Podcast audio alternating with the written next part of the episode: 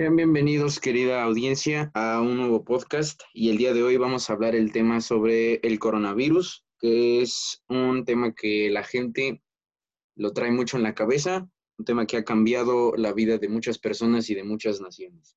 Y para eso te, tenemos aquí a nuestro doctor Paco, y el cual va a estar eh, entrevistado por nuestro compañero Fernando.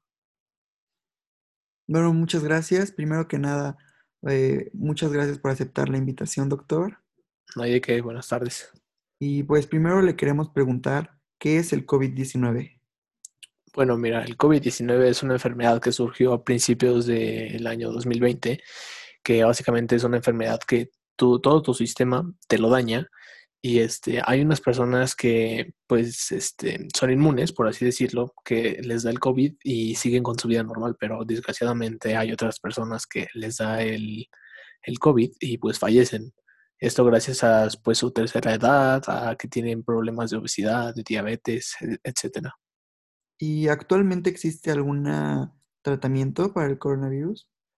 Actualmente no ha habido Em, pues progreso con la vacuna, ya que pues las vacunas que se han intentado hacer han resultado fallidas y este pues actualmente no tenemos pruebas de que exista una vacuna, pero se pueden tomar diferentes medidas para que la gente este, esté inmune, por así decirlo. Esto es este, usando cubrebocas, gel antibacterial y lo más importante de todo es lavarse las manos cada que uno llega a su casa.